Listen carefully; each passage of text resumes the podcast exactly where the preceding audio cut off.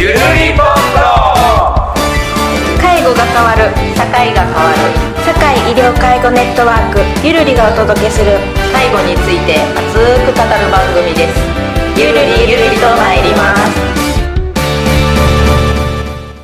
す。それではパート2をお楽しみください。ゆるりぽっと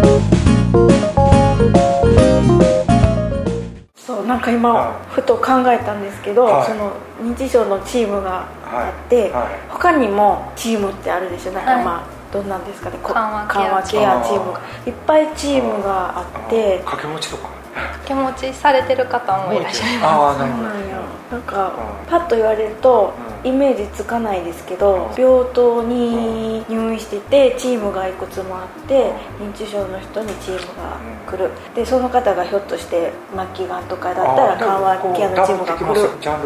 いろんなチームが来てチーム同士でも情報を共有してるってことですよね。士で喧嘩することねうちが見てんねやみたい。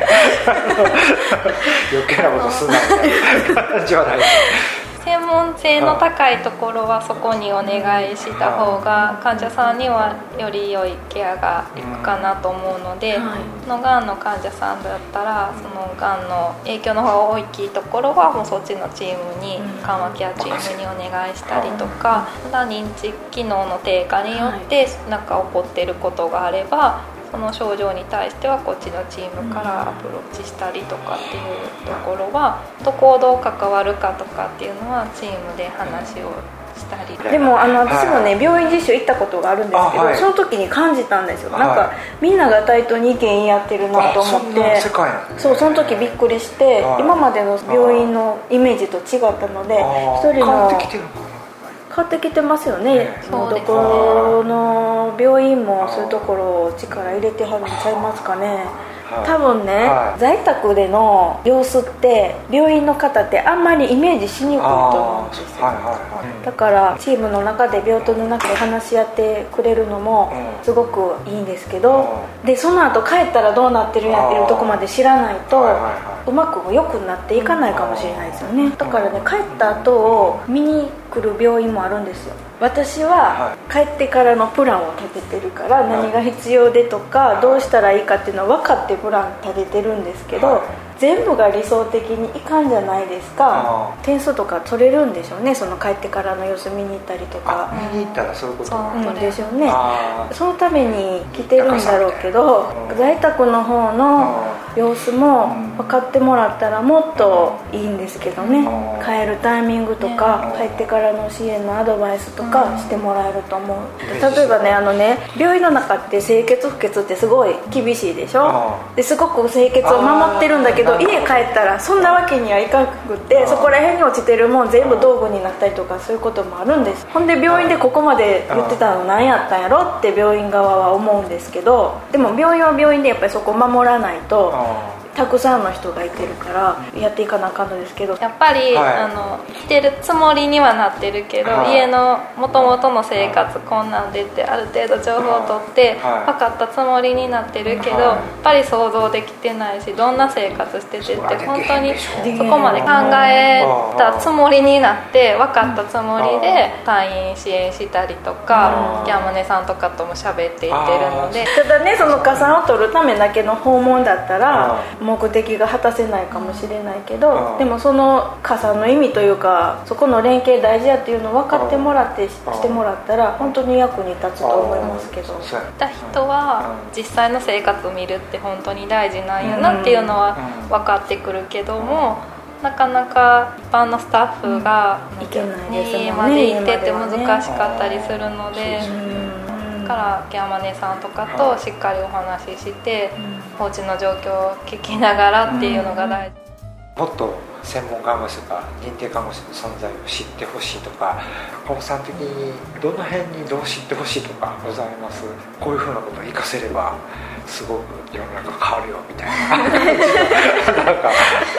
認知症カフェとか、はい。そういうところにでもちょっと出向いていけたりして、はい。少しでも自分の知ってる知識とかを、まあ、本人さんとか家族とかにはい。役立ててもらえたらいいかなと思うのでそういう事業所の方とかはい。に知ってもらえたらいいのかなっていうのをがありますね。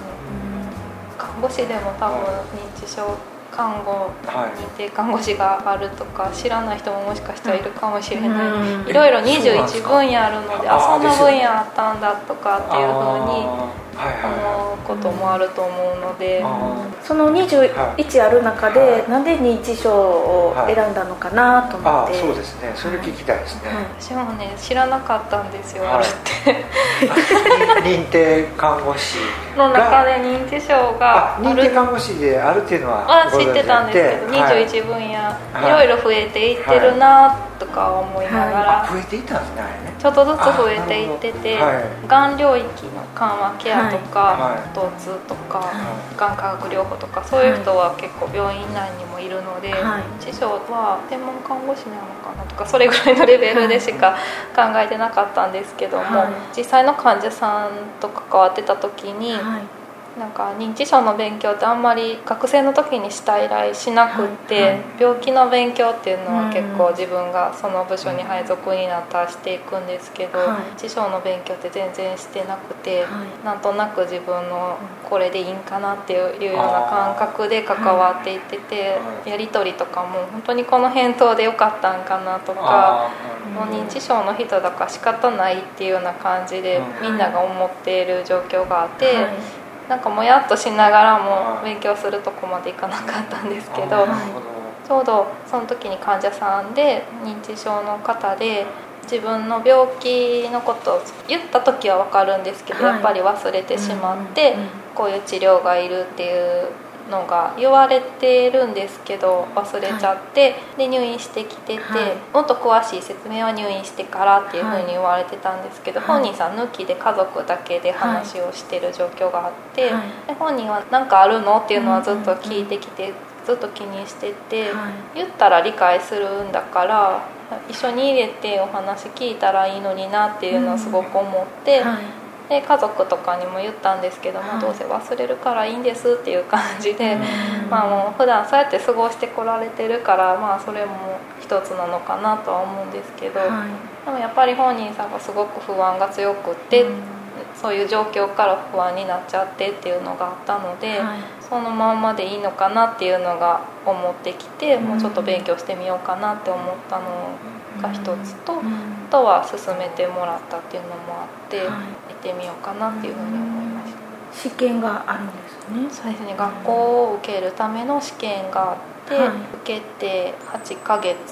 学校に行って、はい、実習も行って、でその後看護協会の試験があるのでそれに合格したら認定看護師になる。実習ってどういうところに行くんですか？特養とか、介護施設とかも行くんですけど、はい、あと病院実習があって、うん、いろんな精神科の病院だったりとか、はい、療養型の病院とかいろいろあったんですけど、はい、私は病院が急性期の病院なので、同じような急性期の病院に実習行ったんです。そうなんですね、実際その仕事を取られた後前とアンテナとか視点とか変わりました、変わりました、なんか認知症の方がどんな風に感じてるのかっていうところがやっぱり勉強していく上でそこが大事かなっていうのはすごく感じたので看護者からの視点でやっぱりものを見ていってたことがすごくいろんなちょっとしたことでも多かったのでその時にあの患者さん側やったらどういうふうに感じてるんかなとかっていうのを常に考えるようにはなったのでそれをできるだけ伝えるようにはして。います。ゆるりぽっと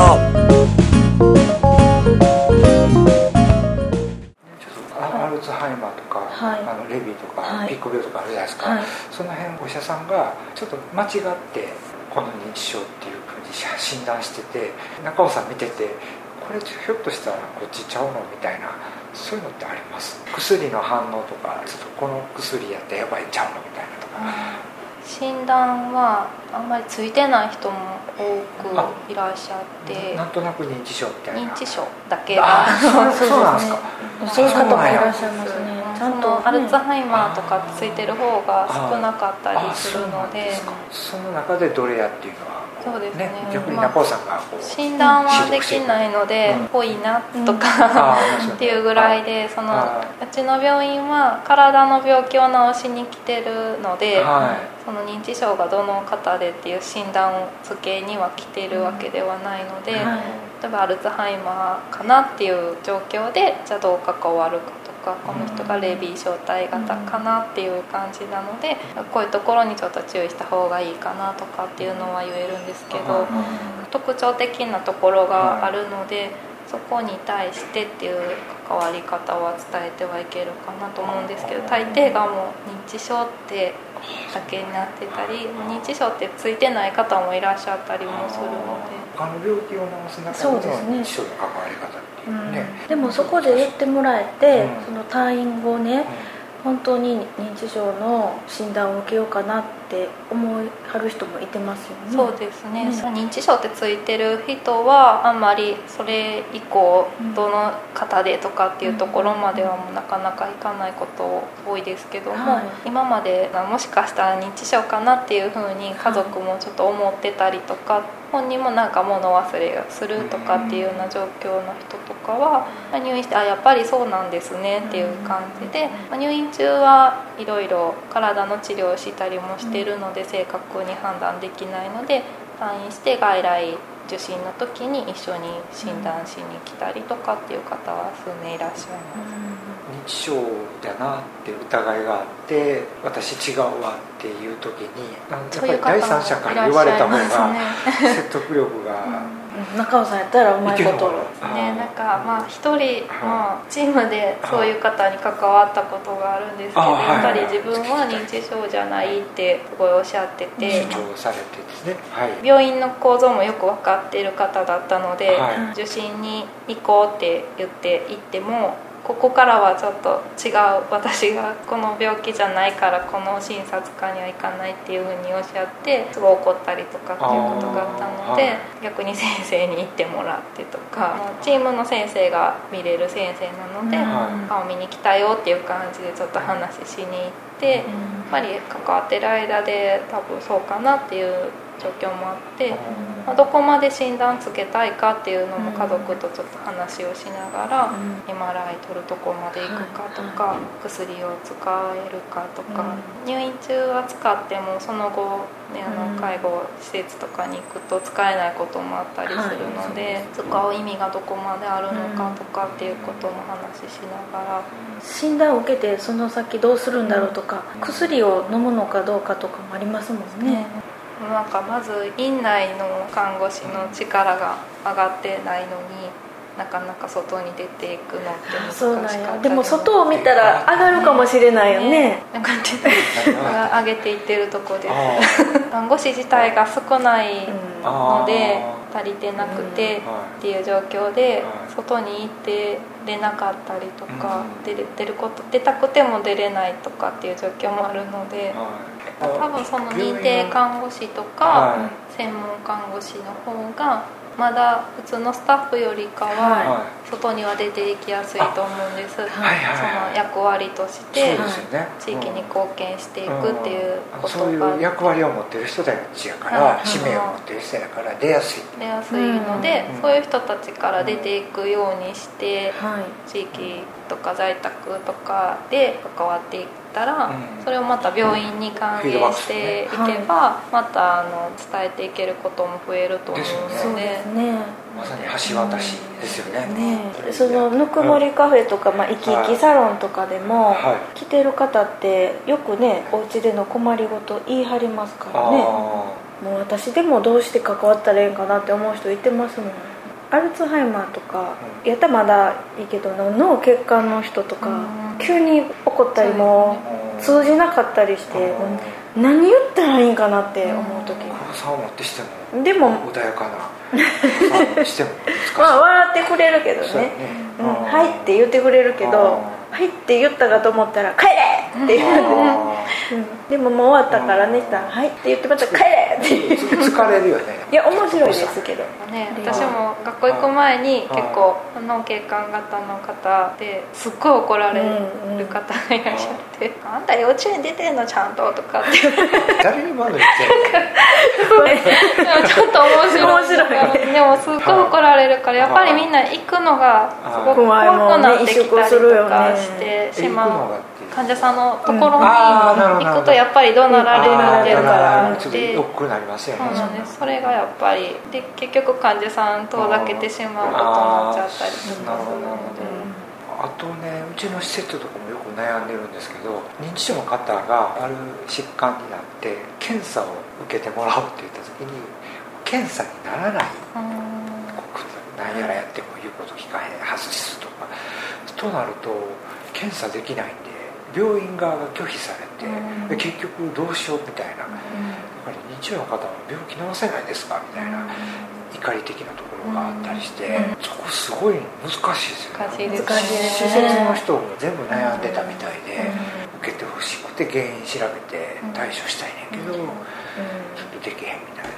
もう認知症の人とかうん。精神の人とかうん。独居とかうん。もうそういう人が来るだけでうん。構えますよね。病院側ってね。うんもう受け入れてもらえないところもあるぐらいですかね。あーその辺を徐々にすぐには無理ですけど緩和していくのがやっぱり中尾さんのそうですね。ね役目かなみたいな、その人にとってはい。治療することがいいのかとか、その入院の環境に行って、検査もね、はっていうところも考えながら、はい。病院の体制とかもちょっとあの認知症なんで無理ですとかってねね。ね言われないように、はい。はいここまでは対応できるとかっていうふうなことが言えたらいいかなとは思う。本人の安心のために家族についてもらうっていうのはありかなと思うんですけど、うん。見てもらうためだけにってつ、ね、家族についてもらうってなんか、うん。その間ぐらいちょっと頑張ろうよって思うんですけど、うん。なかなか。そしたらあのいろいろお話伺ってましたけれども、はい。最後にこれを聞いている皆さんにちょっと一言いただけたらと思います。よろしくお願いします。と認知症看護認定看護師ってなかなか多分知る機会ないかと思うんですけども、い、ろんな病院だったり施設だったりっていうところにはい。それぞれ810人が全国でいてるので、まあそういう人たちが患者さんとか家族とあとはもう看護師とか介護士とか、えっと、いろんな人に対してもうちょっと対応力を上げたりその患者さんのその方の視点に立ってどういうふうに関わっていこうかっていうところを伝えていけるような役割を持っているので、はい。そういう存在がいるっていうことをちょっと皆さんに知っていただいて私のいる病院も急性期の病院なのでなかなか治療をしている上で関わりっていうところは難しいところもあるんですけども、はい。少しずつ力を上げていこうっていうふうに頑張っているのでちょっとでも気になったらはい。相談してもらったりとか言ってもらえたらはい。ありがたいかなと思います。あありがとうございありがますとうございますだから本当にこっち側病院側も変わろうとしてるっていうのがそうですねねすごく伝わってきたし、はい。その辺を柔軟に受け止めてね、はい。うちもいろいろいいことね、はい。どういうふうにいけばいいかなと思います。はい、どうもありがとうございました。ありがとうございました。はい、はい。今日のゲストは、はい。近畿大学医学部附属病院の認知症看護認定看護師の中尾由香さんでした、はい。ありがとうございました、ありがとうございましたゆるりポットいかがでしたか？この番組では皆様からのご意見ご感想をお待ちしています。